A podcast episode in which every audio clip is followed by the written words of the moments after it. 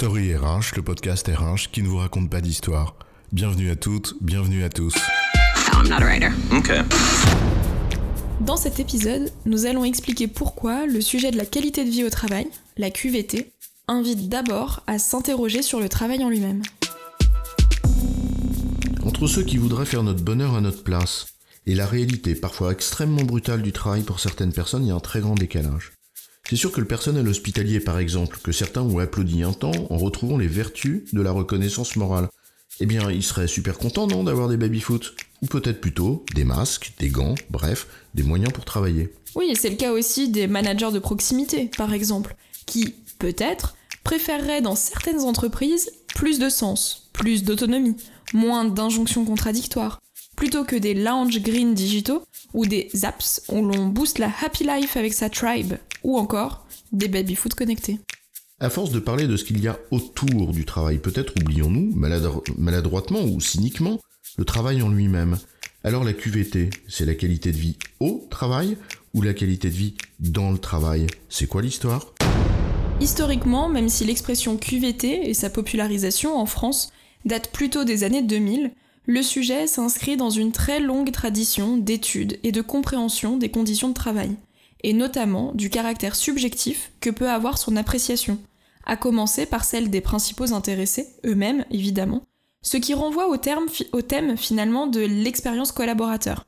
Mais ça, c'est un autre sujet. Ouais, dès la crise de 29, avec les travaux de Maillot, qui est considéré comme l'un des pères fondateurs de la sociologie du travail, et qui faisait déjà une analyse critique du taylorisme et de ses effets délétères, mais aussi de l'OMS, l'Organisation mondiale pour la santé, dans les années 90, bref, un sujet, comme tu dis, qui s'inscrit dans une longue tradition. Et depuis plusieurs années, on voit proliférer des termes qui se rapportent de près ou de loin à ce sujet, comme les RPS ou risques psychosociaux, le bien-être au travail, toute la suite des burn-out, bore-out ou born-out, ou encore le Chief Happiness Officer. Bref, tout un arsenal impressionnant, mais qui rend aussi les choses confuses pour les praticiens. D'autant plus que certains ont évidemment des intérêts commerciaux derrière tout ça, et c'est là la première difficulté pour le praticien. Ne pas être détourné des sujets essentiels qui relèvent de la santé physique ou mentale des collaborateurs, en se focalisant trop sur des sujets connexes, même avec les meilleures intentions du monde. C'est vrai qu'on a parfois l'impression que dans certaines entreprises, à force de mesures en tout genre qu'on empile, et qui sont d'ailleurs parfois souvent déconnectées les unes des autres, on s'est plus préoccupé des symptômes que du sujet en lui-même. On fait par exemple des espaces de travail dont on pense qu'ils favorisent le bien-être des personnes. Et on ne caricaturera pas ici les baby-foot et autres espaces de massage. On va lancer des applis qui nous demandent tous les matins si ça va, comment est notre mood, etc. Alors que finalement personne dans l'entreprise ne posera réellement cette question en se préoccupant réellement de la réponse. En effet, on a l'impression, pas partout évidemment, que malgré le recul et l'histoire qu'on a sur le sujet, malgré la qualité des institutions, de leurs travaux, comme ceux de l'ANACT par exemple, qu'à force de parler de la qualité de vie au travail, on en délaisse un peu la question du travail en lui-même, c'est-à-dire des sources de mal-être, de souffrance, physique, psychique dont il peut être la cause.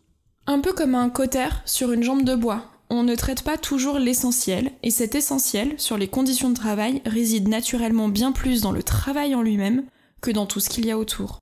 Un peu comme si on pouvait, ou voulait, mais ça c'est un autre sujet, gommer la pénibilité, les injonctions contradictoires, la réduction de l'autonomie, ou tout simplement la charge de travail liée à une productivité attendue qui serait élevée. La responsabilité de l'entreprise, c'est quand même de s'assurer que le travail préserve la santé, l'intégrité physique et psychique, voire morale, des personnes. Il y a bien sûr ce qui relève de la sécurité, etc. Et Dieu sait qu'on y veille dans le monde industriel. Mais il y a également ce que tu soulignes, le sentiment d'absence de sens dans ce qu'on fait, la réduction de l'autonomie, des cadences qui sont parfois très difficiles à suivre, le manque de reconnaissance, l'injonction habile à faire quelque chose de borderline qui te fout mal au bide quand t'as un minimum d'éthique. Sans parler des sujets comme la discrimination, l'irrespect, le sexisme, bref, tout ce qui relève d'un minimum de vivre ensemble. En d'autres termes, avant de parler de bien-être, peut-être au moins éviter tout ce qui nourrit le mal-être. Mais ça, c'est un autre sujet. Qui parfois dans certaines entreprises masque un déséquilibre trop important entre les parties prenantes, qui met une pression forte sur les salariés. Dans ce cas de figure, on peut être tenté de croire que l'apéro Zoom en mode cool attitude, de l'afterwork à la piscine avec les collègues, à tous les atours du paravent qui masquent ce qui déplaît, mais qu'on ne veut pas remettre en cause, quand il ne masque pas autre chose, mais ça, c'est encore une autre histoire. Pour aller au fond du sujet, de cette qualité de vie dans le travail, il faut aussi comprendre qu'il ne se limite pas uniquement à la sphère professionnelle, c'est-à-dire à ce qui se passe dans l'entreprise. Les salariés sont des personnes qui ont une vie en dehors de l'entreprise et qui vont pas abandonner leur peine, leur peur dans une valise qu'ils vont déposer à la porte du bureau avant d'embaucher pour la reprendre ensuite quand la cloche sonne. C'est vrai que l'être humain, on peut pas le découper, en effet. C'est ce qui renvoie d'ailleurs au, au, thème de l'équilibre vie privée, vie professionnelle. Mais aussi à ce qui se passe dans la société civile, et qui, en soi, peut constituer un terreau anxiogène sur lequel pousse ce mal-être, quand l'entreprise, par certaines de ses pratiques, en accentue certaines de ses causes profondes. Oui, et cet aspect large du sujet de la QVT, en puisant une partie de ces causes profondes dans ce que les gens vivent en dehors de l'entreprise, renforce la nécessité de tenir compte de sa dimension subjective et du contexte dans lequel elle s'exprime. En résumé, le sujet de la QVT est complexe car il mobilise de nombreux thèmes. Donc le réduire à quelques notions simplistes ou à focaliser sur certains sujets parce qu'ils sont à la mode risque de détourner de ceux qui sont essentiels.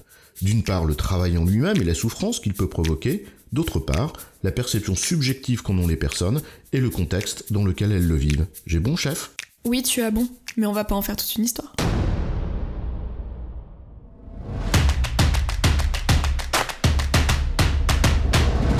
Story RH, le podcast RH qui ne vous raconte pas d'histoire. Retrouvez tous les épisodes sur storyrh.fr.